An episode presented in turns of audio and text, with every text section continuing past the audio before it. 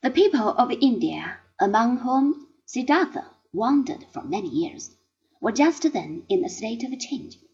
Their ancestors, the native Indians, had been conquered without great difficulty by the warlike Aryans, our distant cousins, and thereafter the Aryans had been the rulers and masters of tens of millions of docile little brown men. To maintain themselves in the seat of the mighty, they had divided the population into different classes, and gradually a system of caste of the most rigid sort had been enforced upon the natives.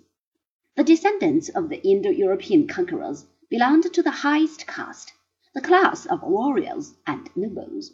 Next came the caste of priests. Below these followed the peasants and the businessmen.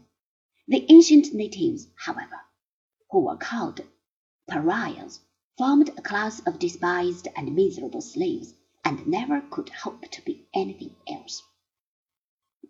Even the religion of the people was a matter of caste. The old Indo Europeans, during their thousands of years of wandering, had met with many strange adventures. These had been collected in a book called the Veda.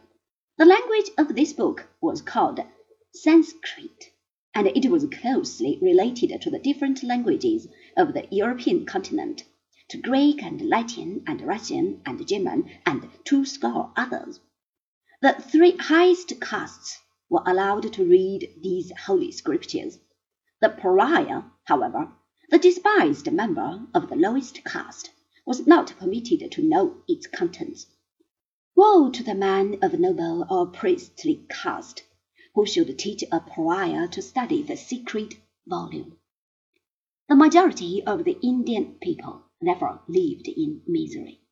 Since this planet offered them very little joy, salvation from suffering must be found elsewhere.